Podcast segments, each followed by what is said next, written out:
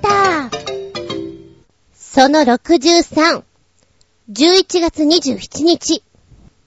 世間は3連休。連休って羨ましいなぁ、なんて思っておりますけれど、ちょうどね、レンタルショップのゲオが、なんか連休中に安くなるということで、これは借りねばならんと思ってね、行ったんですよ。私が好きな海外ドラマのバーンノーティス、シーズン5、どうかなぁと思ったら、案の定一枚もなくて、そっか、早えな、みんな。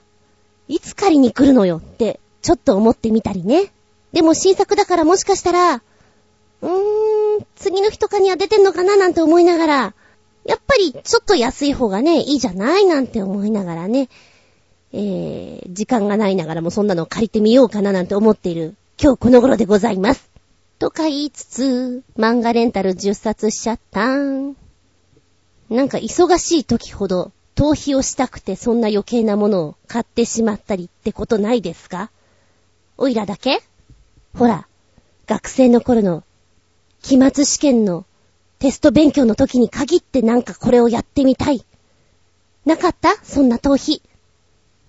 おいらはそんなのばっかりさ、遠い目。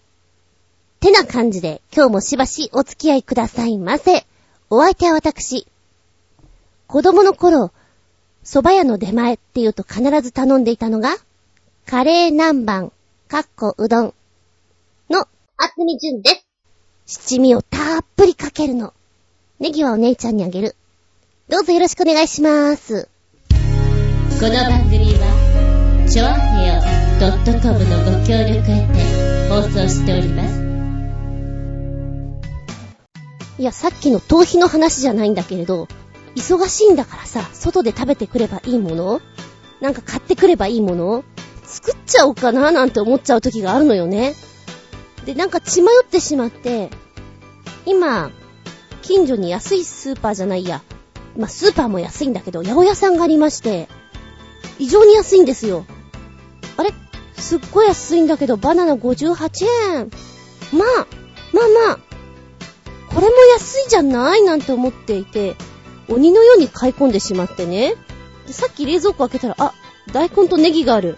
私何のために大根とネギ買ったのかなって思ったんですよ。一本丸々。こりゃ参ったな。どうしようかな鍋かななんてね、思いながら。で、まあ、牛乳とかも飲みたいから買ってくるんだけど、基本そんなに家にいないから減らないんですよね。うわ、参ったな、賞味期限がよとか思いながら、あ、今寒いじゃない？じゃあ今日は、シチューを食べよう。で、シチューを作ることによって牛乳が消化されるわ、と思って。あー、じゃあ隣の八百屋さんで、レタス買って。あれもこれもって、今日もすっごい買っちゃったのね で、結局はシチューを作ろうと思ったんだけど、レタスと、レタスじゃないよ白菜とレタスのシチューとか言ってる。白菜のシチューと、うーんと、スパゲティでいいかな。と、あとは余ったお野菜で、サラダかなぐらいに思っていたら、なんか気がついたら、このカゴの中にじゃがいもだ、人参だ、玉ねぎだ、なんだかんだですっごい突っ込んでて、これは近日中にカレーかなカレー作るしかないかななんて思っています。そんなことないですか？衝動買い。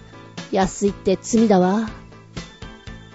でも久々に作ったシチューはとても美味しゅうございまして、もりもりと食べてしまって、ずんこ、さらに増量中、蓄え中でございます。寒い時にはね、いいよね。これにかぼちゃ入れたらもっと甘くなってよかったかななんて思いながら、いたずらに、ええ、カロリー上げております。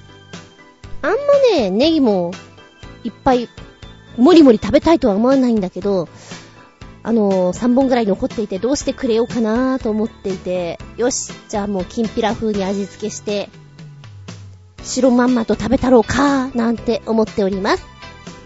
皆さんは余った食材、うまく消費できてますか？私は、下手です。存在を忘れてしまいます。お前いたんだって結構なります。いつも思うの。お百姓さんに謝れってね。でもね、今日起きたのすごい時間だから、朝昼晩兼用なの。うふふ。何時に起きたかは、秘密。うふふ。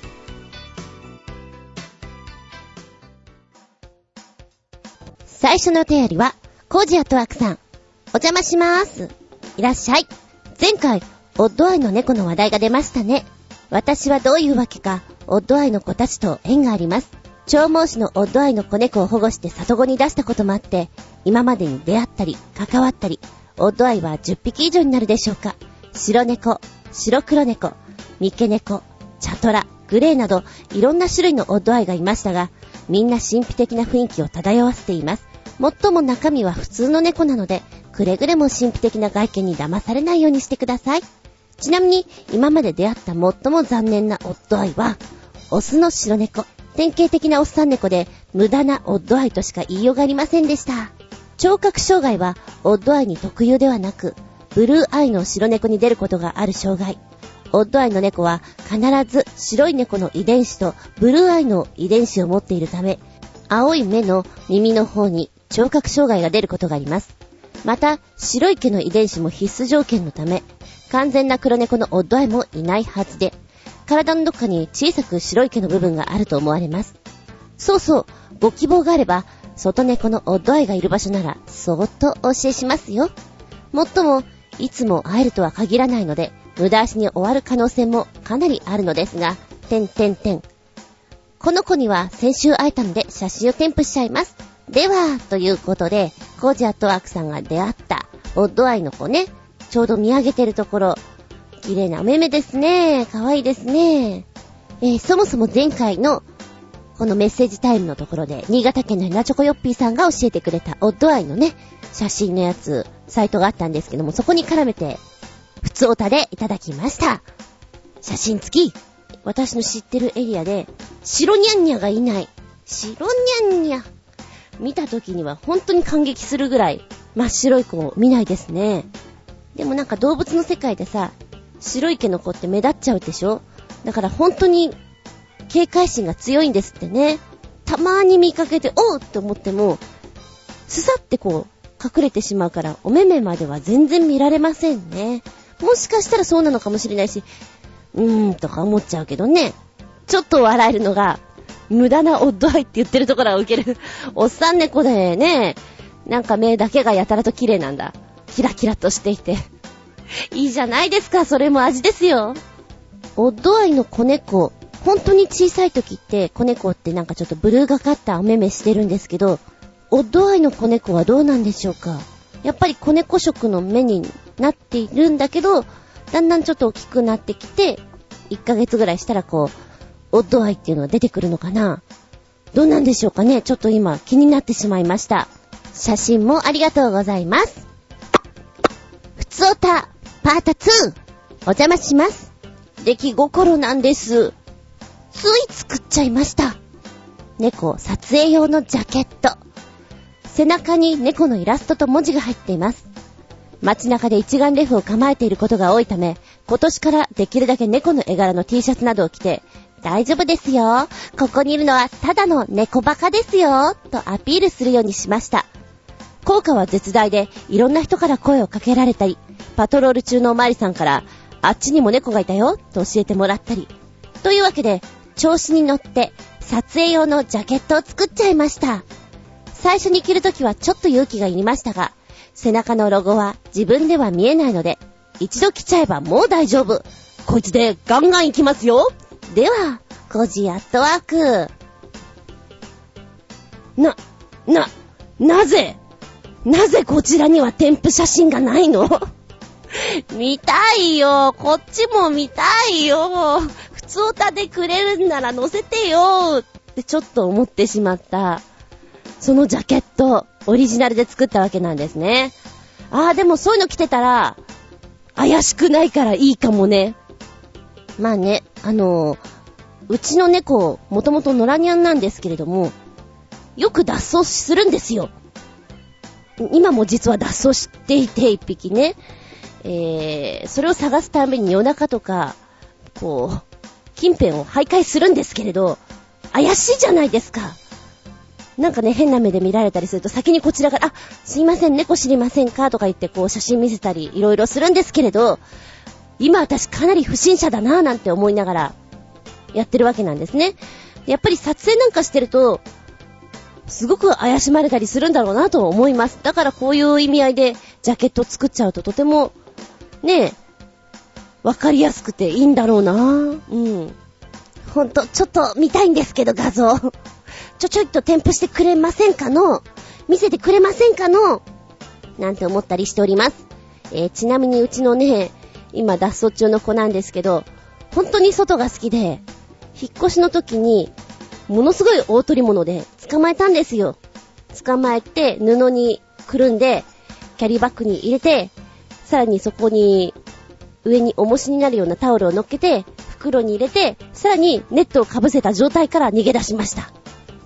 あの引っ越しをして、新しいお家っていうのそこに着いたら、物気の殻で、えーって思って、そう言われたらなんか、信号のとこでガサガサ言ってやたらと元気だったな。で、その後やたらと静かになったんだよなと思って、あの辺かーみたいなね、ショックを受けながら、3日後ぐらいに、前に住んでたお家の方の近辺うろうろし始めて、猫は家に着くとよく言ったものです。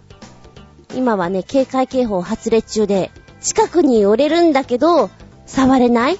その距離感です。引っ越ししたけど毎日そこに通っております。何やってんだろう？みたいなね。はい。でも、コージアットワークさんみたいに毎日こう写真撮ってたりすると、もう顔とか覚えてもらったら、本当に安心だよね。今日も来てますよ。私は写真を撮ってますよっていう顔ができるからね。猫にも覚えられるし、人間にも覚えられるし、一石二鳥で、ようござんしたね。はい。とまあ、まずは、ふつおた2連発でございましたよ。ありがとうございます。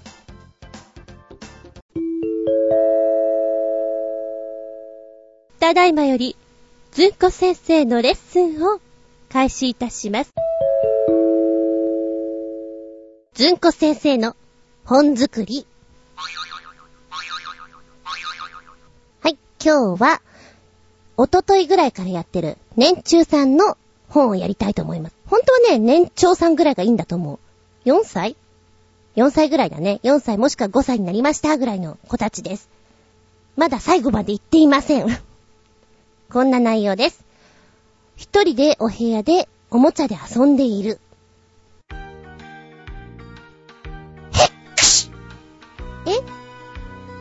あー、寒いな。え？おもちゃを見て。ママはい？お、おも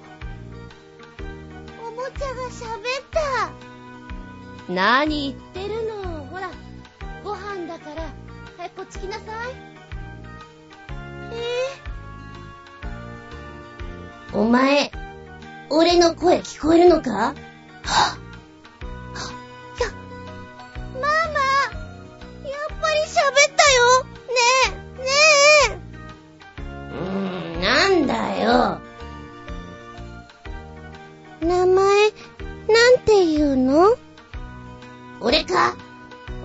名前はな、おもちゃだ。変な名前。笑うことないだろ？お前の名前はなんて言うんだよ？ゆつき。ゆつきか。いい名前だな。ねえ、ねえねえ、遊ぼうよ。おいいぞ。何して遊ぶ？じゃあねえ、うーんと、しりとり。いいぞ。じゃあ、ゆつきの、き。え、ちょ、ちょっと待って。き、き、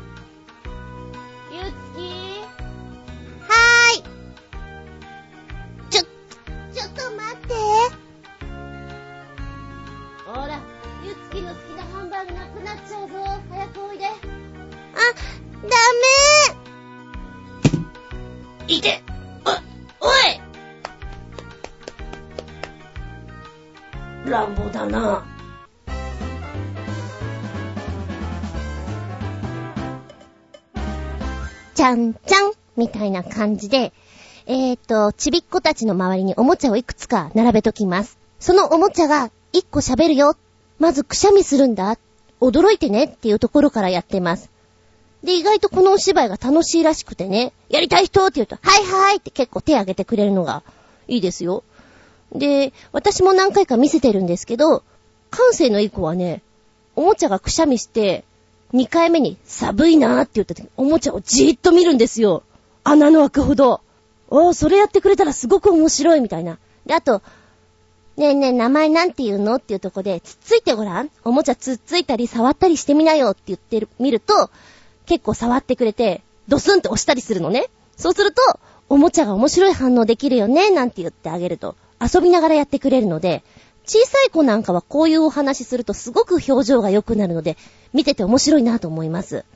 で、一番最後におもちゃ放り投げて走ってってしまうっていうね、乱暴なところもまたいいかななんて思いながら。今日はね、今日やったのは、お前の名前なんて言うんだ？そっか、いい名前だな。そこまでやったんですよ。で、来週は一番最後まで行こうかななんて思ってるんですけど、うん、私もやっててなかなか面白いなと思いながら、楽しんでやっております。最近ずんこ先生が思うには、年長さん年中さん、困った時には歌を歌え。もしくは困った時にはおもちゃを使え。武器が必要。そう思いながらやってます。メッセージタイム。一発目のメッセージは、コージアトワークさん。メッセージ、お邪魔します。いらっしゃい。林業に使う機械というのを見てきました。いつの間にか世界は偉いことになってました。林の中で重機が大きな木を掴んだと思うと、掴んだままで、あっという間に根元を切り、空中で枝を払い、丸太に切り分けて地面に並べていました。しかも、重機が操縦者の癖や木の硬さなどを学習し、次第に作業がスムーズになるそうです。どんなロボットアニメですかこれ。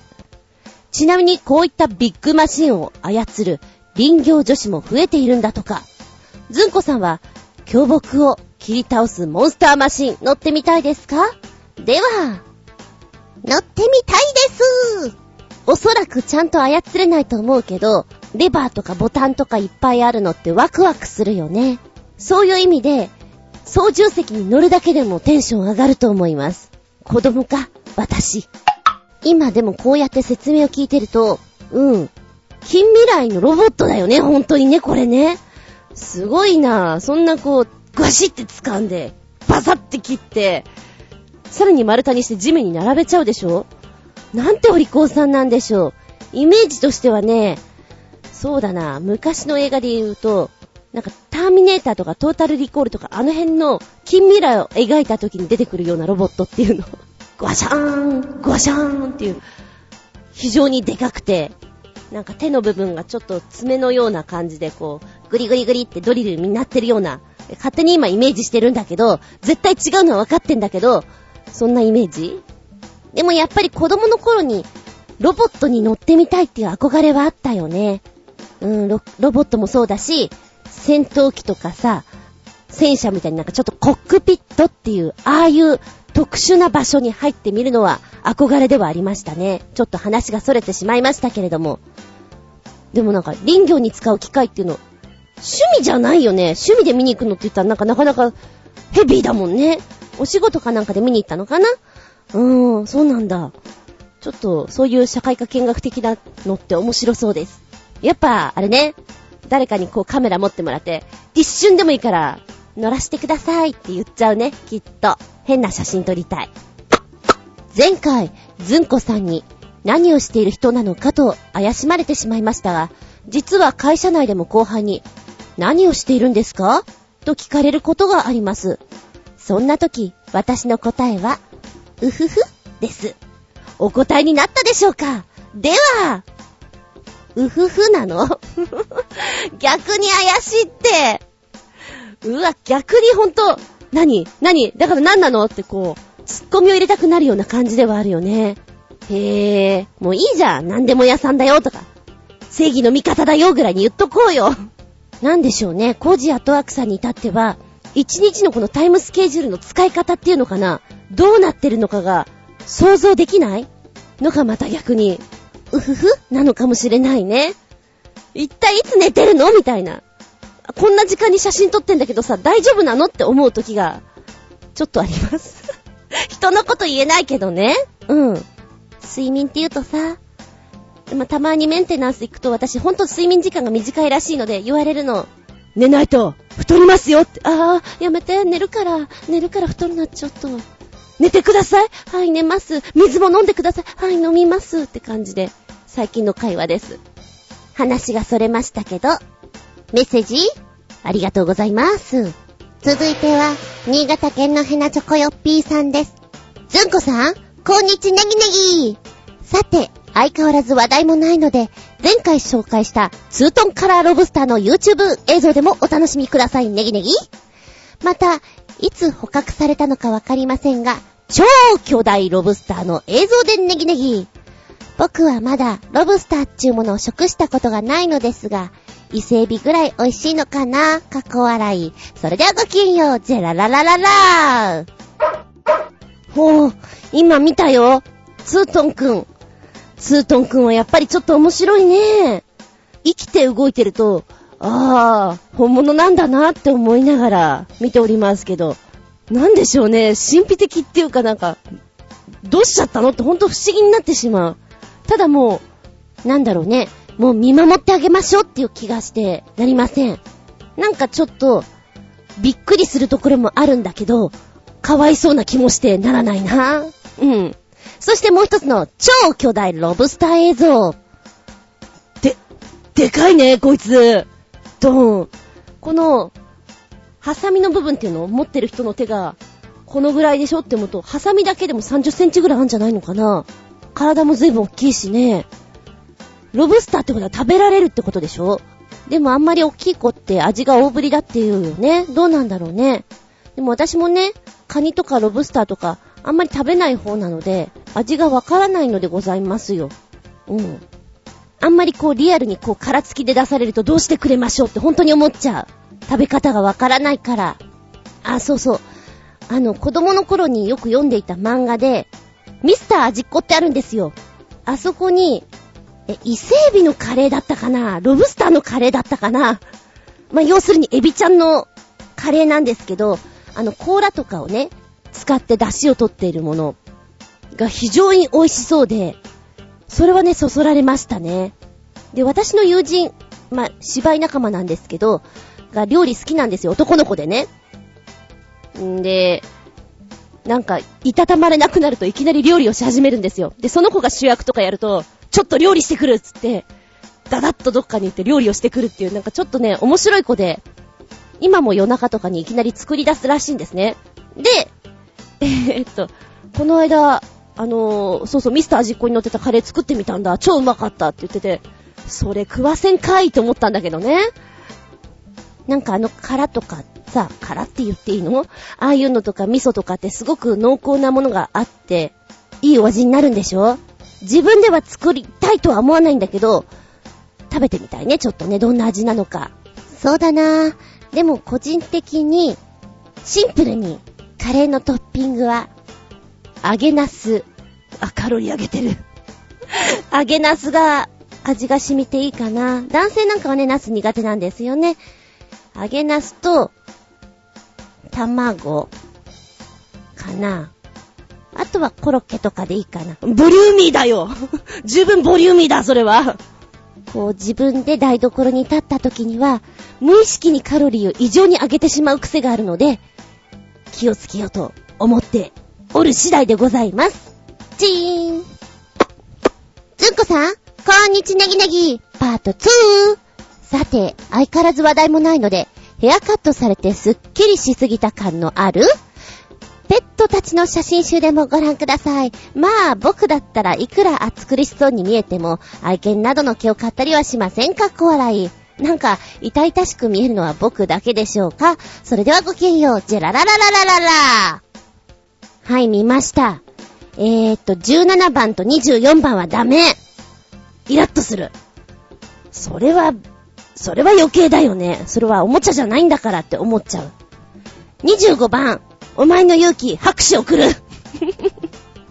見て、見てちょうだい。25枚写真出てるんですけど、私もね、好きじゃないですね、あんまりね。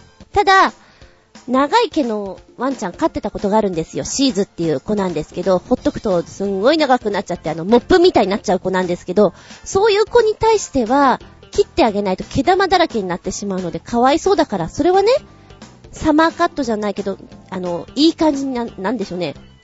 坊っちゃん狩りみたいな感じでパツンって切ってましたけど、うーん、この写真で出るのはちょっとやりすぎかなっていう気がするな。ただね、皮膚病になってしまったり、そういう意味でやってしまうのはいいと思いますけど、それ以外はそこまでかなと思うなちょっとやりすぎだよね。せいぜい4番とかだったらまあまあ、うん、だけど、そこまで買っちゃうかなって思うと、うーん、疑問だなぁなんて思ったりします。全部が全部そうだとは思わないけど、ん若干ね、飼い主さんだったりなんかの遊び心っていうのがこう、入ってしまいすぎてるんじゃないかなと思って、痛々しいなっていうのはわかります、私も。やっぱね、程よく自然がいいかななんて思うよね。ちなみに皆さん、今、髪の毛をバサッと切って、例えばよ、男の人だったら、もう一回にしてください。これだけお金あげますからって言われたらできますか？女性だったら、借り上げにしてください。で、この横のところ、サイドのところに、ちょっと、サクッとこうね、いい感じの模様かなんか入れてみたらどうですかって言ったら、いくらでやってみますか？それともやりませんか？どうですか？ちなみに私はね、結構冒険心ある方なんですよ。で、きっと似合いますよ。私に任せてくださいって言われたら、お願いしますって言っちゃう口です。うん。カラーリングとかも結構ね、いろいろやってみたいなって思う方です。仕事からあんまりパッとできないけどね。やってもいいけど、後で困ってしまうんじゃないかと思って、なかなかそうはいかないんだけど、やってみたいなとは思っちゃうね。だから、今このサイトに出てる25番とかって、ああ、仕事としてやってみんだったら面白いかなと思ってみたり。ね。どうですか？皆さんは。そんなことを考えながらです。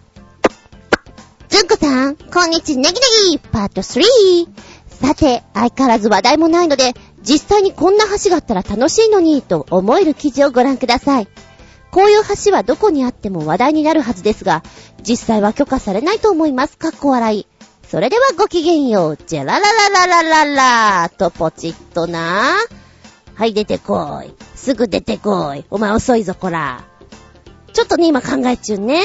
まだかな？まだかな？え、これ、どう、どうよ？どうよ？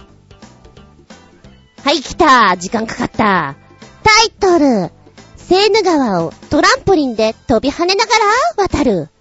パリのトランポリン橋が超楽しそうザンス。うこれは、これは楽しそうザンスね。やりたい、やりたい、やりたい。あ、でもこれちょっと前の記事だね。11月3日の記事だ。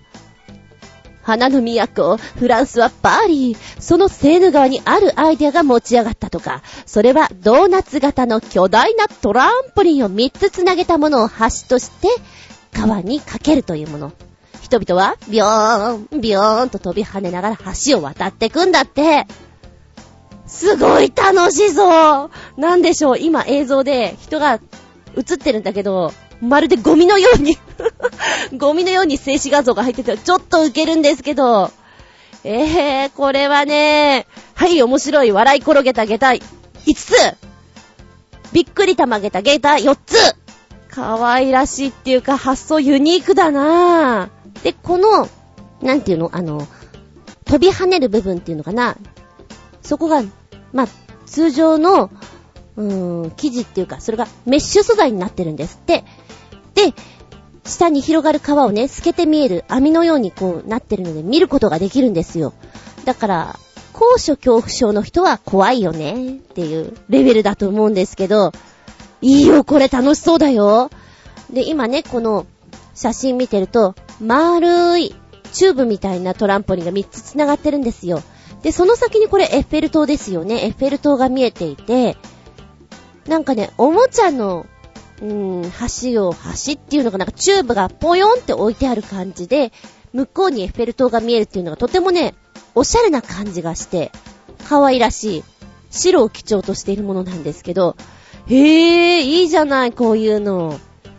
ねえ、今これを書いてる記事の人も日本にも作ればいいのになんて書いてありますけど、これ日本にもあっても面白いなと思うんですけどね。うーん、なんか遊びの一環でもいいから作ってみようよ。その勇気どうよって思っちゃうけれど。あー、でも、これほんとやってみたい。お金取れるしいいんじゃないとか思っちゃう。うーん、日本はちょっとこういうのね、やっぱり危ないでしょで終わっちゃうかもしれないんですけど、楽しそうだなぁ。間違いなくこれ日本に来たら行くよ私。自信持って行くよ。トランポリンは楽しいよね。でも、そうね、夏ぐらいにちょっとそのトランポリン的なものをやって思ったのが、やっぱり、三半規管っていうのが弱ってるのかな子供の頃に比べてあんまりずっとこのビヨヨーン、ビヨヨーン、ビヨヨーンってやってると、よろしくない自分の中で。これあんまり続けると、うん、後で障害が出そうな気がして、ああ、なるほどね。やっぱり子供の方がそういう意味合いでは、いろいろ順応できて楽しめるなっていうのは思いましたね。悔しいけど。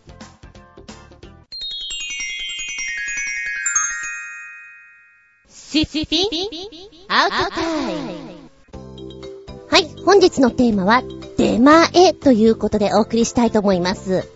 そうさね。子供の頃、ラーメン屋さんのあの、おかち餅にとっても憧れました。あの、ヘイマチーってこうガシャーってあげて、ラーメントントンって出してくるあの姿がすごくいいなぁと思ってね。私が子供の頃に熱海によく行ってたんですけど、そこのね、宿で夕飯食べるんですけど、やっぱり熱海といえば海、海といえば海の幸ってこう出てくるじゃないですか。で、子供の頃って、特に私は魚とかあんまり食べなかったんですね。お肉も、ハンバーグは好きだけど、がっつりしたお肉は食べたくなかったんですよ。コロッケとか、グラタンとか、スパゲティとか、そういうのは好きだったけど、本当にお子ちゃま料理が好きで。だから、宿とかで出されるお料理っていうのが口に合わなかった方なんですよ。うんなんとなくつまみえますよね。で、食べました。でもやっぱり、遊んで、夜9時ぐらいとかになるとお腹が空いてくる。ので、9時とか9時半ぐらいに、ラーメンを頼むんです。そうすると、おかもちに、ラーメン、醤油ラーメンを入れて持ってきてくれるっていうのがすごく好きで、もう何気ない味ですよ。すんごい普通のシンプルラーメン。それを出されて、お部屋で食べるっていうのがね、一番好きだったんですよ。旅といえば熱海、熱海といえば、寝る前のラーメンみたいな。すごい、すごい段取りなんですけど、それはね、いつもやってました。で、今も、遊びに行った時にラーメン屋さんとかあると、あ、ラーメン食べたいなって思ってしまったり、夜中にこう徘徊してしまいますけど、意外にね、夜終わるの早いんだよね。私が遅いのか、ラーメンが早いのかって感じなんですけど、あの出前のおかもちは憧れましたね。あとお蕎麦屋さんのカブ。あれよくできてるよね、お蕎麦屋さんのこのパタンって挟んでさ、持ってく、あの出前セットっていうか、あの器具はよくできてると思いますよ。うん。子供の頃はね、2軒ぐらいラーメン屋さんが近くにあって、1軒が量は多いけどまずいんですよ。で、そこは何回か頼んで、やっぱりダメだよねっていう結論に達するところなんですね。でも、数年ぐらい経って、もしかしたら美味しくなってるかもって確認したくなってもう一回頼んで、やっぱまずかったねってなるとこなんですよ。同じようにピザ、今デリバリーいっぱいあるじゃないですか。見たことないようなピザ屋さんってないですか？何お前聞いたことない。でもすごく安くて、1枚が980円とかそんなもんなんですね。じゃあ頼んでみようかなと思ったら、やっぱりそこもね、びっくりするぐらい美味しくなくて。ねえ、そこもやっぱりね、安いからたまに頼むんですよ。もしかしたらあれ気のせいだったのかもって忘れた頃に頼んでやっぱりまずかったっていう経験は何度かしてます。やっぱりね、ピザに関しては大手さんがいいかななんて思って。うちの姉はドミノピザが好きなんですよ。なんかね、週 1? 下手したら週2レベルでピザを頼んでたんじゃないかな、あの人は。で、私はあんまりそうやってピザピザピザピザお家にあるから、ピザが一時嫌いになった時期があるんですね。大抵女の子ってさ、何が好き？イタリアン。今日何食べる？ピザとかスパゲティが好きっていう女の子多いと思うんだけど、私はね、あんまり好きじゃないんですよ。多分ね、その辺のトラウマがあるんじゃないかと思うんだけど、あれだけなんか見せられたらちょっとね、みたいな。うん、それはありますね。で、ちなみに、実家があったところの隣に手島さんっていうお家があるんですけど、この手島さんのお家はね、毎日出前を頼んでるんですよ。こう、出前頼むでしょ？住所言うときに、住所言わなくても手島さんの隣ですって言ったら絶対伝わるの。どこ行っても。あれが面白くてね。うん、なんか、もう手島さんっていう目印になってるんだな、みたいな。で、今いろんなデリバリーがあるじゃないですか。で、そのデリバリーの中で、おこんなのあんだ、面白そうだなって頼んでみたいんだけど、いかんせん実家を出て一人暮らしをすると、そんなに頼んでもなーなんて思っちゃうことは本当にあります。でも食べたくて何回かトライしたこともあるんだけどね。うーん、結果として分かったのは、食べに行った方が早いやってこと。そうちなみにね、えっ、ー、と、劇場に入ってる時って、ご飯を持ってくるか、出前を頼むか、もしくは自分たちで作るかのどれかになるわけですよ。で、出前を頼んでいた時ね、新宿コマ劇場があった時に、えーと、目の前にアマンドっていう喫茶店があるんですね。アマンドさんで出前を頼むと、この、10円？持ってきてくれるんですよ。電話代を。返してくれるの。なんて面白いサービスとか思ってね。で、これも前話したかな？楽屋にいる時で、えーと、ドリフターズの高木ブーさんについていた時なんですけど、高木ブーさんって言うと、あの、ドリフターズで言うと、一番食べそうじゃない？ぽよんとしてるから。だから、出前を頼むと、高木ブーさんサイズになってくるんですよ、料理が。で、もちろん私もブーさんの楽屋で一緒に食べるから、同じように頼むんですけど、私の料理も全部ブーさんサイズで来るんですね。あん時はね、写真見ると、すごくコロコロしてる。こりゃやばいわ、と思った。言われたもんね。純ちゃんよく食べるね。いや、食べるんじゃなくて、残せないよね、と思って。ブーさんは食べてる間に眠くなると寝ちゃう人なんで、私は必死に食べましたよ。ま、もしかしたらいつかあの、チョアヘヨのパーソナリティのとこに出るかもしれません。写真がなくなった時に。コロッコロしたやつが。あと劇場にいると大体ね、何時終演とかこう、お芝居の合間合間に食べなきゃいけないから、その合間に出前を頼むのが難しかったりする。よし、じゃあ今着物着てるから、今電話して、もう一回楽屋に戻ってきたぐらいに出前が来るといいな、なんて思いながら着替えに行って戻ってくるともういるんだよね。はえーとか思って。劇場近くにある蕎麦やラーメン屋は本当に早い。早すぎる。怖いよ、あれは。着物畳めませんレベルですから。地味に、あの、お蕎麦屋さんとかの、親子丼とか卵丼が好きで、あの味っていうのかな、染みたご飯がすごい好きで、あの、ついてくるおしんこも好きで、お蕎麦屋さん頼んでんだけど、丼物シリーズにずっとハマってた時期があります。よし、じゃあここでメール行ってみよう。コージアットワークさん。出前。お邪魔します。最近、近所の美味しい洋食屋の出前屋さんが閉店してしまい、がっかりなコージアットワークです。来ない出前というと、以前頼んだお寿司が2時間経っても来ないので電話すると、今出ました、との返事。さらに待つこと40分。道に迷ってました、と言いながらやっと到着。いや、迷うような場所じゃないんですが、ご迷惑をおかけしたのでお代は結構です、と言われましたが、明らかに注文を忘れていた雰囲気。それならそうと言ってくれた方がいいのに。3時間近く待たされたんじゃ、たとえただでも得した気分にはなれませんよね。3時間コージやってわけさん気が長いな。2時間もう、30分ぐらいだったら電話するよね。3時間って言ったらさ、すごいとこ行けるよ韓国行けるよ沖縄も行けるよすごいな、待てないよ。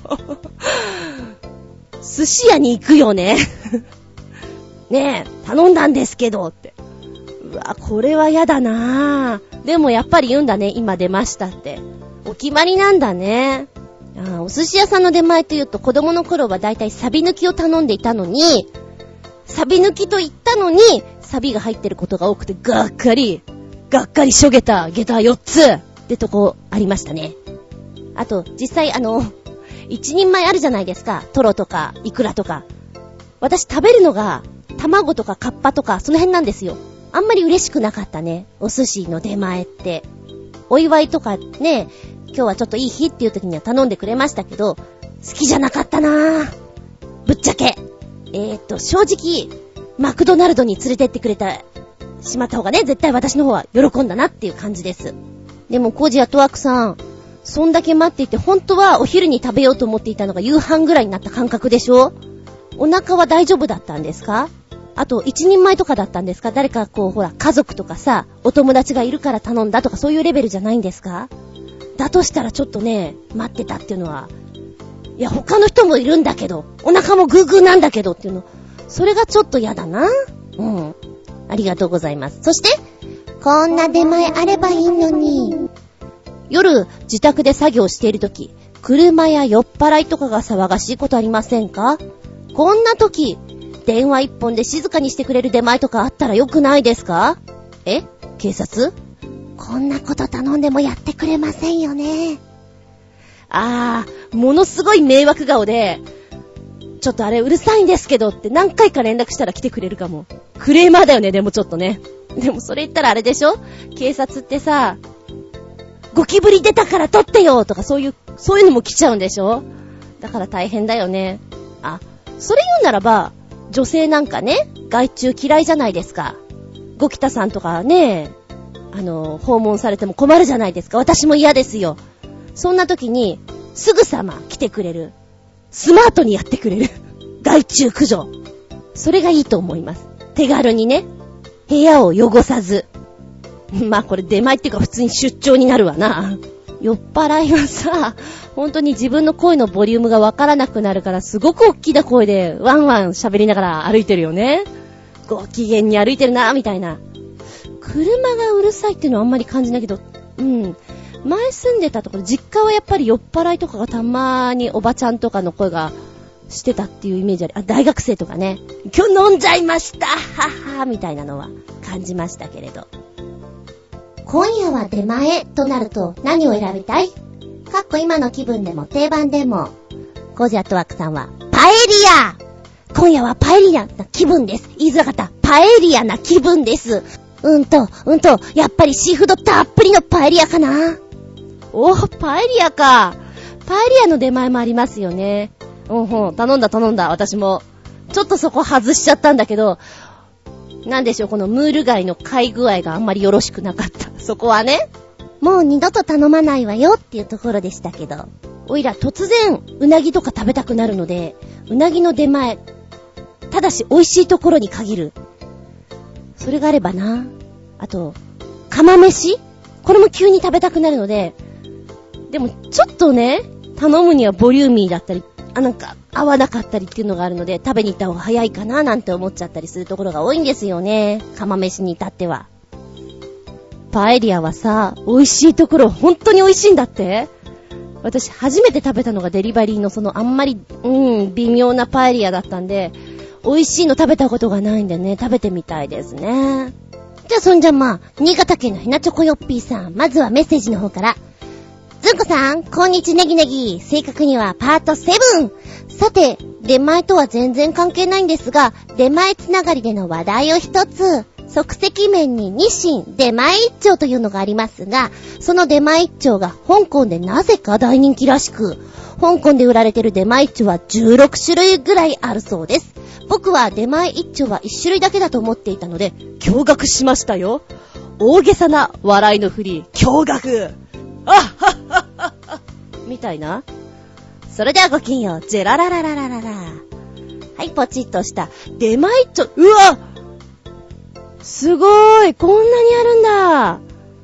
なんかね、16種類って言われて、うん、16種類かと思うけど、今映像で見るとびっくりする。おー。香港でなぜ人気か。私、出前一丁食べたことないかも。すごい面白い。極辛とんかつとかある。麺が唐辛子に、麺が唐辛子、麺に唐辛子が練り込まれてるとか。うわ、パッケージも面白いしね。カレー味、北海道味噌とんかつ。うん、この辺も全然美味しそう。スパイシー味。へぇー。なんかさっぱりしたのからね、鶏肉味とかあったりして。なんだこの紫の気になるな。東京醤油って書いてあるのかな？面白いなぁ。でも出前一丁って昔ながらの味っていう印象があるな。今度食べてみようかな。なんかやっぱり出前でさ、なんか面白い T シャツないかなって調べてた時に出前一丁関係はいっぱい出てくるよね。でもこれだけちょっともらったら嬉しいかもしれない。16種類。食べ比べっていうのは。うーん、このね、16種類のうちに、シンガポール系、サテ味ってあるんだけど、サテ味って何味？サテ味。聞いたことがない。さて、はて、はてはて、ふふん、わかんない。ねえ、これ驚いたね。びっくりたまげた下駄5つです。さあそして、こんな出前あればいいのに。ど田舎に住んでますと、出前なんか頼んでも、配達圏外です。などと言われて断られることもあり、出前などを頼みませんよ。頼んでも無駄なんです。かっこ悲しい笑い。よって食べたいのならば食べに行くしか選択肢がないのです。かっこ。さらに笑い。まあ、子供の頃からこんな環境で育ったゆえ、ちょっと大都市に住んでいた時も出前などは一度も頼んだことありません。おー、そうなんだ。でもそうかもしれない。うん。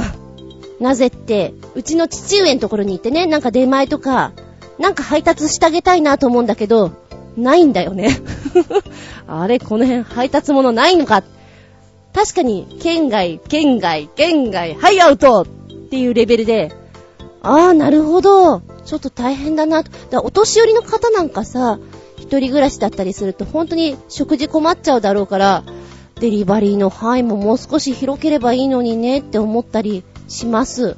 ほもうほんとね、うちの親心配で、食べ物大丈夫かな？大丈夫かなと思って。時たま恐ろしい食べ方してるからね。なんていうの？謎の食べ物を作ってるっていうのかな？瓶に、な、なにこれ？何入れちゃったの？食べてごらんって言われて、うん、うん、今お腹いっぱいって言います、いつも。そして、今夜は出前となると何を選びたい？かっこ今の気分でも定番でも。寿司ですね。特上10人前さっさと持ってこーいと言いたいでネギネギ。寿司、あー、特上ね。特上やっぱり違うんでしょうね。あー、あるかもあるかも。普段食べないものを頼むっていうのはいいかもしれないな。お寿司で思い出した。銀座で飲み屋の姉ちゃんしてる時に、だいたい皆さん飲んで来られますよね。で、お腹が空いて頼むのは、一番多いのはピザなんですよ。ピザ、ラーメン、寿司という順番なんですけど、この自分が食べた時に出前頼まれた時の悲しさ一緒に食べなきゃいけない悲しさ太るじゃんっていうのと、もう食べられませんっていうのがね、なりますね。で、今日お腹すいたよ、もうお腹すいた、早く帰ってなんかコンビニで買うんだと思ってた時に、よし、じゃあ出前頼むかって言われた時にその人の顔が仏に見えたね。何食べたい？何でもみたいな。今すぐ食べるみたいな。鬼のように食べてやります。うん。で、お寿司頼んでくれるときに、やっぱり、見えじゃないけど、特徴的なもの頼んでくれるんですけど、その時にはね、まだ私、お魚とかお寿司とかそんなにガンガン食べる方じゃなかったんで、大トロとか言われても、うん、そうですか。私は卵が好きなんですよ。カッパはないかね、カッパは。かんぴょん巻きないかね。稲荷が好きなんですよっていう、安上がりな子です。おそらく私は同伴とか連れてっても安上がりな子です。いい子です。お財布に優しいいい子です。イカもさ、なんかね、出前のやつでカピーンってなっちゃったりするの、なんか間にこう包丁、隠し包丁入れて、シソとか入ってるととってもデリシャスでございますよね。うん。で、ピザを頼むときには、自分が好きなピザもあるのよ。で、あえてそれをね、おねだりする。あー、これ、耳のところにチーズ入ってるんですけど、これ食べたくないですか？美味しそうって言って頼む。これ、これ CM でやってましたよって。もう自分がお家で食べられないものをそこでは注文するっていうのやってましたね。あとね、明石焼きの出前とかもあった。たこ焼きの出前もあるけど、なぜか大人の皆さんは明石焼きが好きですね。私はソースが好きなんで、たこ焼きが好きなんですけど、で、そういう時にはハーフハーフで、明石焼きと普通のたこ焼き。私はソースを食べる。みたいなね。こんな出前があったらいいなっていうので、私は焼きたてのパンとかすごく好きなので、焼きたてのパンとか、出来たてのケーキとかをデリバリーしてくれたらいいのにな。ま、確かにケーキの出前っていうのもありますけど、それはなんかお店が近かったりとかそういうことだと思うので、じゃなくて、出来たてのパン、ほっかほかに今、今釜から出ましたレベルで、あればいいのにな。はい、そして、めぐみさんのメッセージです。出前。出前は割高で美味しくないイメージがあるので、あんまり好きじゃないかな。自分の家で食べるのってつまんない。お店で食べる方が美味しく感じる気がする。でも、ピザのデリバリーとかはちょっと胸ときめくかな。ピザはね、入ってるものとかによって、なんかチーズとかもさ、いろんな種類のチーズをミックスしましたみたいなの出されると、うん、ときめいちゃうかな。っていうのはあるかな。でも、実際頼むと、うん、ごめん、ちょっと重かったっていう時もあります。そして、こんな出前があればいいのに、美味しくて安い出前があれば利用したいけど、緑寿司が近くにあればいいのに、おっと来た、緑寿司。近くにあれば頼んじゃいますか？あー。私、めぐみさんに紹介したい 出前が一つありますよ。後ほど。そして、今夜は出前となると、何を選びたい？うーん、許せるのは、寿司の出前ぐらい。みんな寿司は人気なんだね。まあ、外さないよね。うーんと、私もお店で食べる方がいいかなと思うんだけど、普段ずっと外にいるので、休みの時ぐらいは家にこもっちゃおうかなっていう時は本当にあります。そんな時には、お家にあるものを食べるかデリバリーかって思っちゃったりね。あと、雨がザーザー降ってて、動くに動けない時そんな時。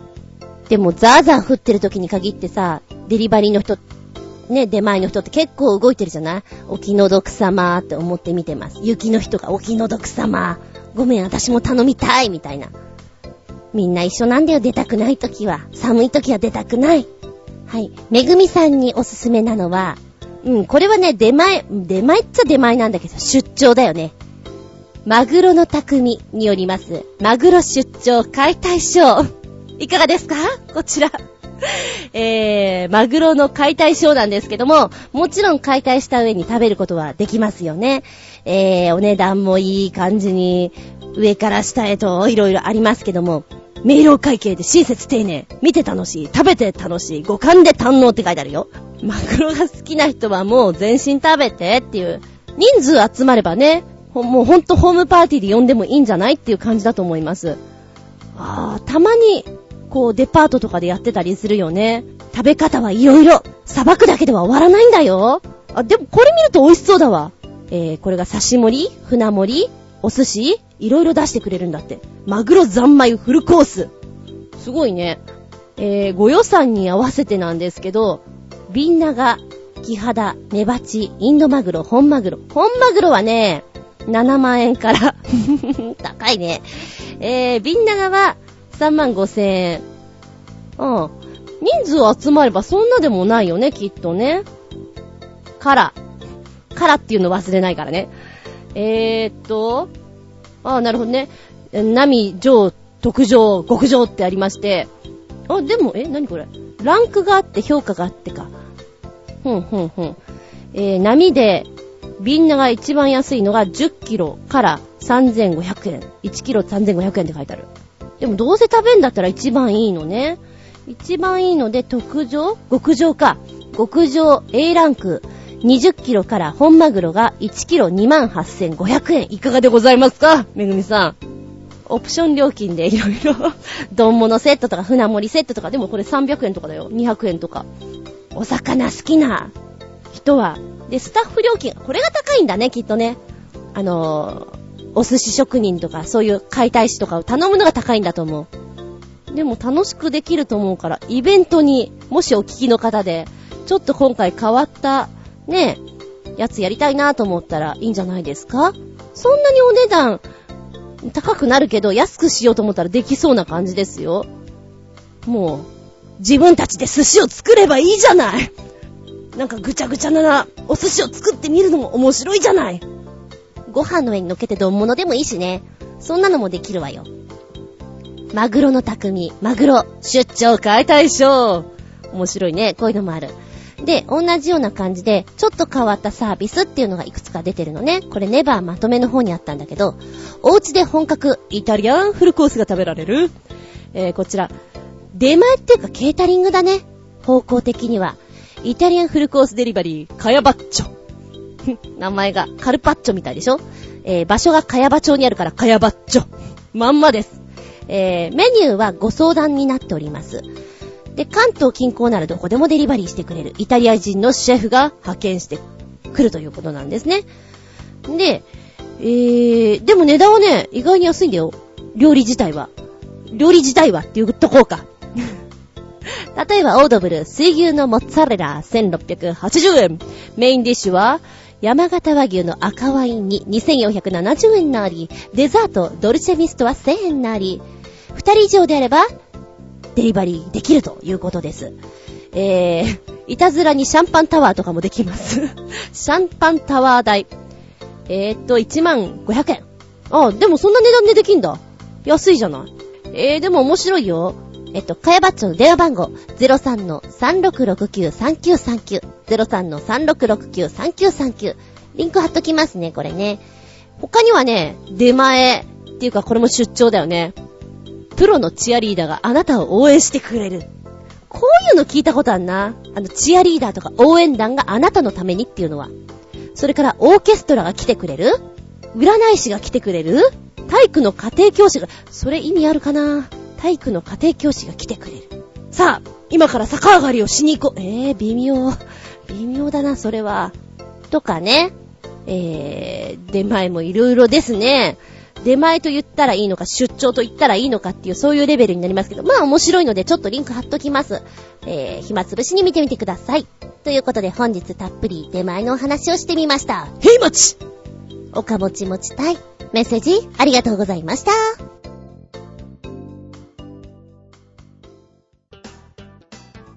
後編メッセージ。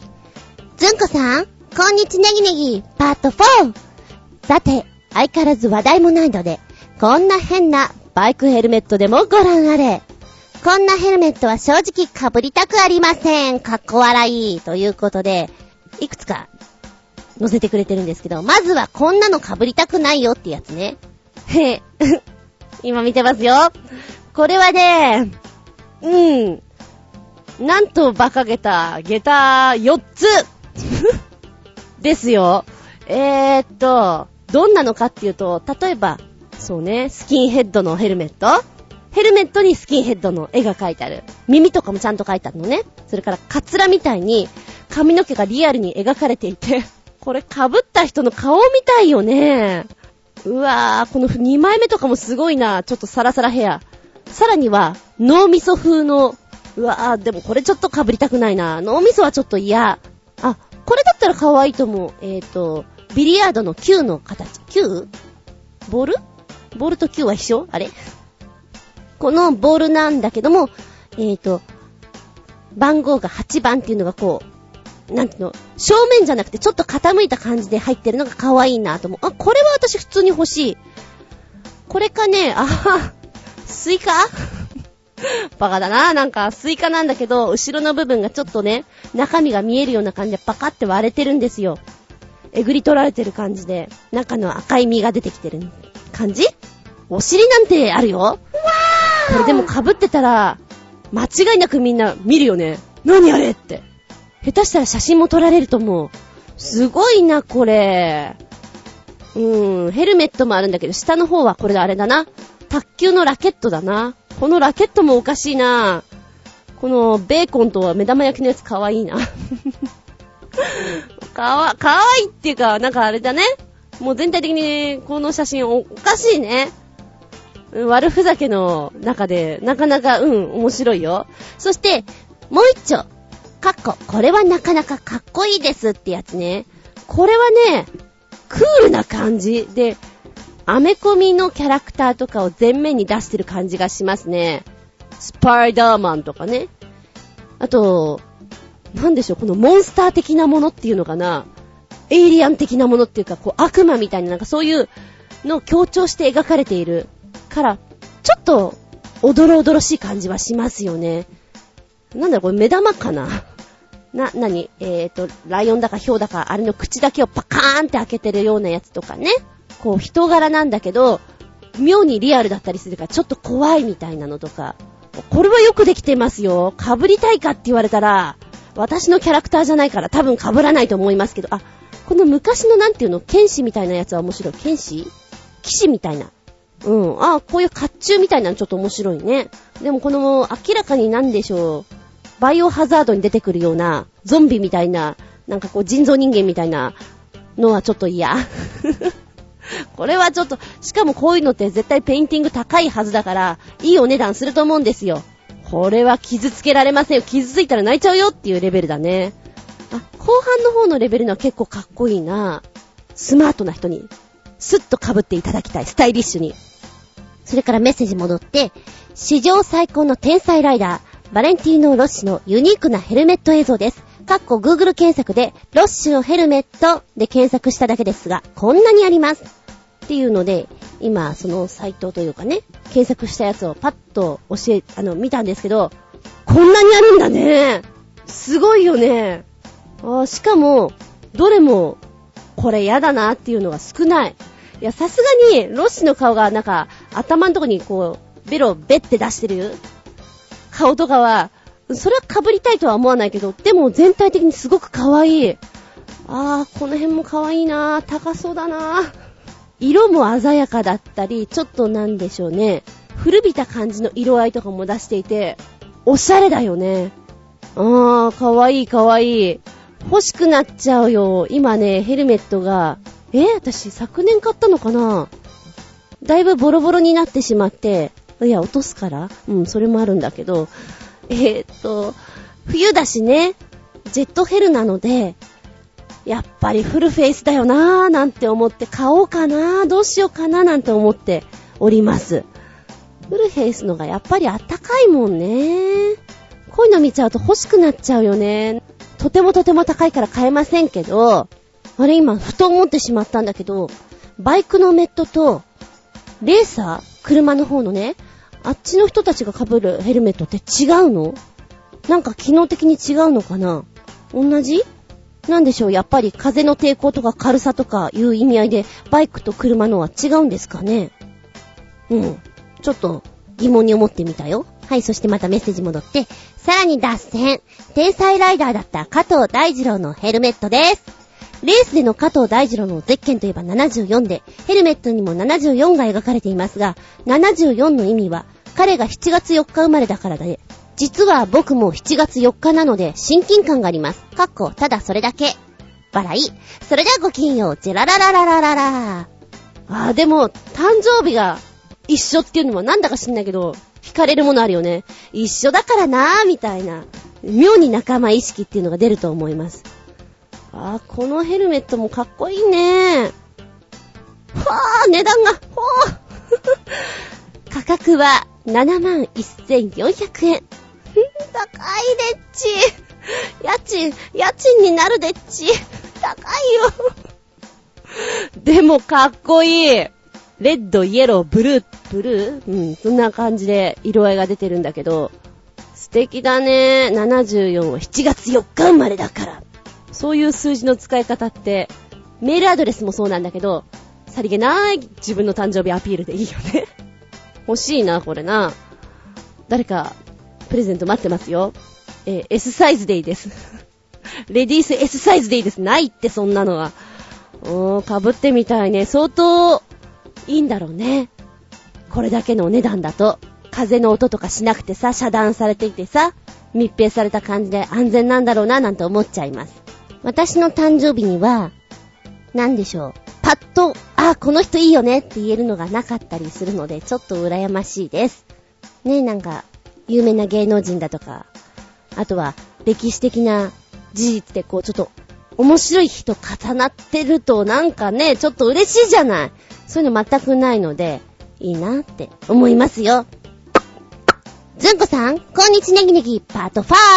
さて、相変わらず話題もないので、いたじらでも紹介しましたが、ニコニコ動画の本社ビルのカフェメニューには、見るからに美味しそうには見えない、食欲限定ブルーカレーというのがあるそうです。かっこ笑い。また、同カフェのメニューには、激まず汁、かっこ、極みというのもあるそうで、それを合わせて、その注目記事をご覧ください。それではごきんよう、ジェラララララララふふふ、ブルーカレー。あの、ブルーはダイエットにいいんだよねっていうのはよく言うじゃない？ブル、うーん これ？うーん絵の、絵の具？まずそう。笑っちゃうよね。うわぁ、青すぎるわえー、っと、青は見てると視覚的に食欲減退に合わせてそういう、なんていうの、シグナルじゃないけど、脳に送られるんだよね。だから、お部屋の中を青くしたり、ランチョンマットを青くしたり、お皿を青くしたりして、青いものを身近に置いて食べると、知らず知らずのうちに食欲を抑えてくれるよっていう効果があるというものを、実際食べ物で作っちゃいましたという。ねえ。食欲減退、ブルーカレー。これ噂になってるけど、写真で初めて見た。これはほんとまずそうだなぁはい。その名前の通りに食欲をなくす青さです。食欲減退ブルーカレーは、松竿です。えー、イメージは、絵の具。本当に絵の具だと思ってください。そして、二つ目。味も匂いも感じない。まあ、さらに驚いたのは視覚効果が他の感覚まで麻痺させてしまうということ。もうここまで来るとカレーなんだけども、匂いとかもよくわからない。食べても味がしないような気がするぐらいなんですって。だから美味しいのかまずいのかもうわからない。そんなもの食べててもねっていう感覚になるのでしょう。えー、それから、激まず汁の極み、かっこ3000のまずさは異常だって。3000 3000でまずいのは何のために食べるんですかっていうレベルだけど、えー、本来は罰ゲーム用のメニューだって書いてあるので、それで使ってくださいってことなんだ。え？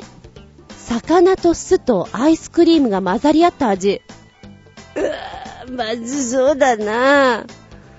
えー、実際に飲んだ方のコメントでは、まず匂いですが、ほぼ無臭。無臭。魚臭くないんだ。で、てっぺんにストロベリーアイスが乗ってるらしいんですけど、あ、それをストローで吸うと魚臭いって。で、口の中に魚の匂いがポワーンと充満する。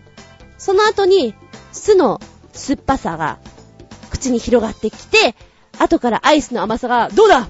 俺たち甘いだろって口の中にやってくるというね。へぇ、劇的だね、これはね。3000円いや、3000円で食べたかないけどね。そんなもの作ってるんだ。あーどう？食べてみる？って言われて、面白いから食べてみるかなっていうレベルだね。青い色。やっぱり、あれですかね。着色でその青を出しただけってことなんですよね、きっとね。うーん。近くにあったら食べてもいいかな。ネタのために。ええ、すべてはネタのためにっていう感覚です。でも激まず汁は3000するから多分飲まない。誰かスポンサーがいて、どう？食べてみる？面白いから。って言って出してくれんだったら食べるけど、自らは絶対だ。3000あったらもっと美味しいもの食べます。って思っちゃうね。そうだよ、3000あったらね、あれなんですからね、八方美人のめぐみさんといったとこだったらお泊まりできるんですからね。そうですよ、宿にお泊まりできる、露天風呂ある、温泉に泊まれるんですから、夜中すごい音するみたいですけど、ええ。そんなレベルです。ずんこさん、こんにちネギネギ、パート6。さて、別にぜひとも欲しいわけではありませんが、一箱持ってたら、どこに引っ越してもとりあえずは安心という商品です。でもまだ発売されていないとは残念ではあります。それではごきげんよう。じゃららららららら。はい、どんなの？どんなの？はい、出たよ。なにこれ？欲しい机に椅子に、ベッドにタンスにクローゼットまで入ってる箱。カズーロがすごいっていうことで、記事載ってます。一つの箱があるわさ。この一つの箱に、引っ越しの時に必要なもの机だとか、ベッドだとか、クローゼットだとか、そういったものがすべても収納されている。それがカズーロねえねえ、ドラえもん。引っ越しするときに面倒だよ。家具とか持ってくのめんどくさいよ。大変だよ。大丈夫。そんな時にはこれ、パッパラパッパ、パッパラパッパッパー、パッパ。ー、引っ越し便利グッズ、カズーローみたいな感じ？えっと、これは8分程度、まあ、10分弱で組み立てが終わるんですって。で、この箱の中に、机、椅子、キャビネット、棚、ベッド、スツール、うん、それからタンス風クローゼットということで、一人暮らしにも必要な、ほんと便利だな。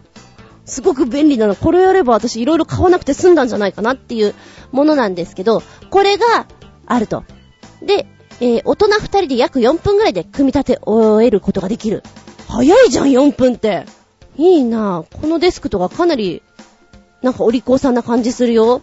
このカズーロ、残念ながらまだ生産されてないそうなんですけど、見てると、これはね、なんでしないのって思っちゃう。大人の事情なのかな色も、今、ホワイトとイエローなんですけど、これブルーカラーだったり、ね、シックにホワイト、ブラックでいってもいいし、ポップなカラーリングでもいいと思うんだけど、すごく素敵にできると思うんだよね。これ、いいじゃん。これなんで作らないのかな作ればいいのになって思っちゃうけどね。あ、でも面白い見てると。ちなみにこのカズーロっていうのは、ポルトガル語で眉っていう意味なんですって。短時間でセッティング可能っていうのは本当にありがたい。サイズはね、80×120×90。80×90×100 あ、こんなもんか。うーん。人間が一人こう、入るぐらいのサイズだね。どんな例えだって感じなんですけど、今ね、えー、4分24秒なんですけど、この箱からいろんなベッドにしたり、タンスにしたりでこう作っていく様をのを見たんですけど、面白い、おもちゃ作ってるみたいで。あ、そうなってるんだ。ただ、全体的にはやっぱりコンパクトなので、これでずっと過ごすって言ったらきついかもしれない。きついかもしれないけど、一時的にね、いいなっていうレベルですね。収納ボックスとかもあるから、面白い面白い。棚もね、男性の頭ぐらいあるんですよ。だから多分2メーターぐらいあるんじゃないかな。うん。ベッドはね、やっぱりちっちゃく見えるけど、ちゃんとマットレスもついてるのよ。で、椅子なんかも丸椅子がついてるんだけど、へぇー、あー、ちゃんとできてるんだねーって思っちゃう。荷物少ない人だったら本当にこれで済むと思うよ。あー、これだったら面白いかもね。絶対、引っ越し楽になるよ。私なんか一時はこう、地方に行くことが多かったので、まあ大体ウィークリーマンションって言ったらそういう荷物置けるようにね、全部セッティングされてるんだけど、もっと安いとこで家具なしのところ借りたりする分だったら、こういうの一個あればね、ポーンと行って、1ヶ月我慢すれば全然それでいけるんだから、ああ、いいなとか思っちゃうよね。そういう視点で見ちゃう。面白いな、このカズーロ。マユっていう名前がまた素敵。お値段、いくらぐらいだったら買ってみる？みんな。意外に安いような、高いような。うーん、ジャパネット高田さんで39,800円二つ買ったら、おまけして、6万5千円ぐらいな。二つあればもう大丈夫。何が？へいへい、そんな感じで、メッセージ、新潟県のナチョコヨッピーさん、ありがとうございます。皆さん、誰でもいいんだよ。送ってください。お便りは、チョアヘオのお便りフォームからポチッと押していただいて、送っていただくか。もしくは、パーソナリティブログの方にコメントを残していただくのも、オッケー。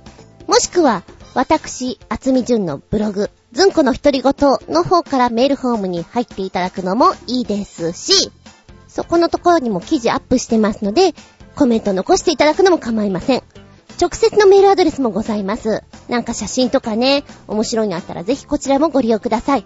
全部小文字です。geta アンダーバー zun アットマーク yahoo.co.jp geta アンダーバー zun アットマーク yahoo.co.jp ゲタ、ズン、ゲタ、ズンで覚えてください。お便り待ってますよ。うー、今どうでもいいけどすごく暑い。暖房消そうかな。あの、我が家は、猫様の方が偉いので、寒そうにしてると暖房器具をつけてあげます。私めっちゃ暑いですっていうレベルなんですけど、うわ、寒そうにしてるから消すのいたたまれないんだけど、今すごく暑い。ちみたち、ちょ、ちょっと消していい？これ。これ消していいかな？ちと暑い。干からびち合う。メッセージ、ありがとうございます。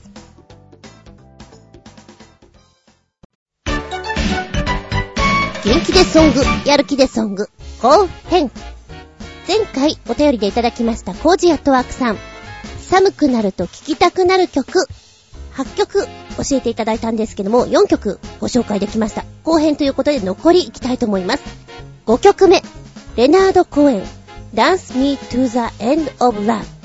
えっとね、CM っぽいよね、この曲。非常に。なんか寒くなるっていうか、おしゃれだなと思った。で、非常に 私だけでしょうか、ダスティ・ホフマンを思い出したのは、おそらく、この V に出てらっしゃる方、歌ってらっしゃる方はレナード・コーエンさんだと思うんですけど、なんとなく私には、そうですね、ダスティ・ホフマンさんの若き頃を思い出してしまうようなお顔に見えてしまって、えー、乾燥の時のあのテケテケした音が私は好きでしたね。そして、6曲目、アイスハウス、グレートサザンランド。へえ、なんかこれが寒くなると聴きたくなる曲なんだなっていうのがちょっと面白かったですね。まあ人それぞれだと思うんですけどもね。こう、声というかさ、歌い方が重くないから、そんなにこう寒いとかそういうの、あ、どうかなと思ったんだけど、うん。でも、へーってちょっと思いながら聴かせてもらいました。ちょっとさ、朝のすがすがしい時間帯にお散歩しながら聴きたいなっていう感じがします。あんまりしないけど朝から歩くことはね。へえ、今ネットで見たんだけども、オーストラリアの出身のバンドさんなんですね。えー、ボーカルの方がですね、すごく目がでっかいんですよ。顎が割れていてね、あ、これモテるんだろうな。アイバー・デイビスって書いてありましたけど、へーって思いながらちょっと見させてもらいました。7曲目は、クランベリーズのゾンビ。ああ、この曲、知ってる知ってる。有名だよね。V を見るの初めてです。こんな感じなんだ。なんかあの、紛争がね、なんて言ったらいいんでしょうか。クレオパトラって言うんですかね、ちょっと、金ピカになっちゃってて、えー、バンドのメンバーと舞台のところをこう、切り替えをしながらね、あと、なんか、戦争っていうのかな、映像の部分とかこう、切り替え切り替え出てくるんですけども、えー、歌ってるお姉ちゃんがこう、金ピカなこのクレオパトラのようなところで出てくるのが、なんか、要望がよくわからない。多分美人なのかなみたいな。うん、どうなんだろうみたいなね。で、中盤ぐらいになってくると、このショートカットで出てくるところ、あ、こういうお顔してるんだ、みたいな。あ、やっぱり美人なんだな、みたいなのがちょっと面白いです。えー、っとね、声質がね、なんだろう、伸ばし方っていうか、中島みゆきさんが歌ったらこんな感じになるんじゃないかなっていうの、今まで何度も聴いてるんですけど、この曲を。だけど、今ふと、中島みゆきって思った。きっとこの人が、なんだっけ、あの有名なやつ。チャチャラチャチャチャラチャチャララララってやつ。あ、全然音が違う。ほら、あるじゃん。あの、全然思い出せない。うん、非常に合うので、お互いに歌ってもらいたいと思った、勝手に。ちなみに V で行くとこういう方が見てて楽しめるから好きだな。うん、いいよねって思っちゃう。うーん、寒い時に聴きたくなるかって言われたらそれは別に感じないんだけど、そして8曲目が、ザ・ポークス、A Bear of Brown Eyes。なんだろう、この曲。非常に懐かしい。聴いてると、見てると、映画のなんかワンシーンなのかな？思い出しそうで思い出せなくて、ちょっと歯がゆいんだけれど、なんかね、心地よく耳にすんなり入ってくる感じがします。なんだろうこれ。映画かななんとなくさ、ちょっと古びたラジオからこういう曲が聞こえてくると気持ちいいなっていう感じがしますね。なんか一番最後のところでみんながスキップしていく様が微笑ましいですね。ということで、元気でソング、やる気でソング、なんとなく寒くなると聴きたくなる曲、コジアットワーク、セレクトでございました。この番組は、ちょあへよ .com のご協力へて放送しております。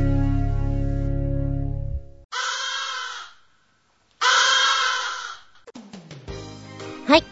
今日も終わりになってきました。長々と、長々とお付き合いありがとうございます。なんか、各週のせいか、ために溜め込んでる分をバーッと喋るから、なんでしょうね、毎週やってる人たちのダブル分を一挙放送みたいな感じで聞く方も大変ですね。ありがとうございます。お便りもありがとうございますね。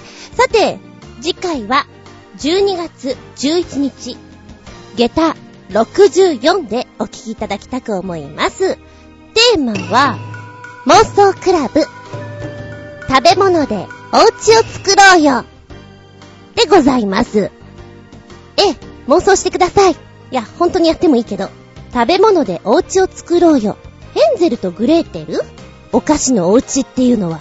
そこからちょっとね、ああ、実際作るとしたら何かなって、ふと思ったの。で、元々の話は、私日中かなり眠いんですよ。で、ある人に言われたの。午前中はね、絵を描いてると、スッキリするんだよ。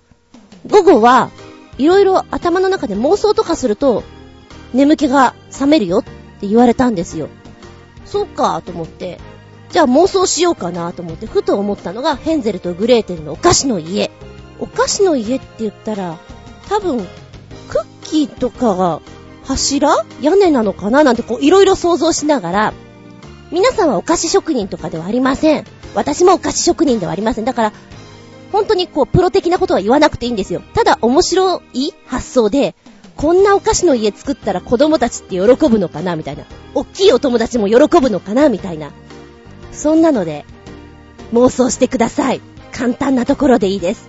あの、丈夫なところで言ったらこんなのやってみたらいいのかなとかさ。また、お家の作りとしては、なんでしょうね。ヨーロッパに出てくるような昔ながらのああいうお家を作ってみるのか、みたいな。鎌倉みたいな、ああいうお家を作ってみるのか、でもまた雰囲気違うじゃない？あなただったら、第1回、食べ物でお家作ろう選手権。どんな材料で、どんな風に作ってみたいと思いますか？遊びで結構ですよ、これは。私、耐久性を考えて、あとカルフルさを考えて、マーブルチョコを、パン生地とかクッキー生地に挟んで練り込んでやってみたら、結構丈夫になるんじゃないかなとかいろいろ考えてみました。やっぱり暖炉はあった方がいいかなとかさ。もう全然大きさも問いません。小さい2歳児ぐらいが入るぐらいの大きさでもいいですし、大きくても構いません。なんかさ、そういうお菓子のお家とかって、クリスマスに向けてなんか商品化されるっていうかなんかやりそうじゃない？チョコレートの家とか。まあ、それを狙っての話なんですけどね。うん。ちょっとだけ妄想クラブお付き合いくださいませ。食べ物でお家を作ろうでございます。いや、どうでもいいんだけどさ、今さっきね、ちょっと小腹が空いたので、コンビニスイーツ食べたわけよ。セブンイレブンで売ってたね。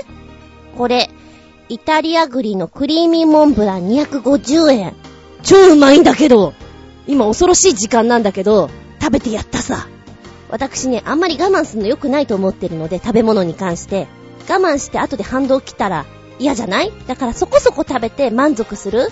時もあれば、満足できないでいっぱい食べてしまう時もある。それもあるそれが人間さだって人間だもの、バイミツを。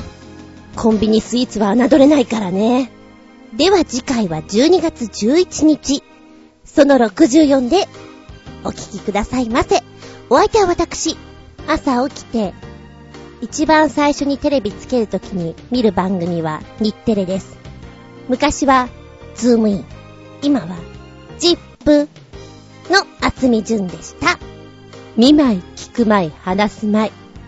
ずんこの話も、もう、おしまい。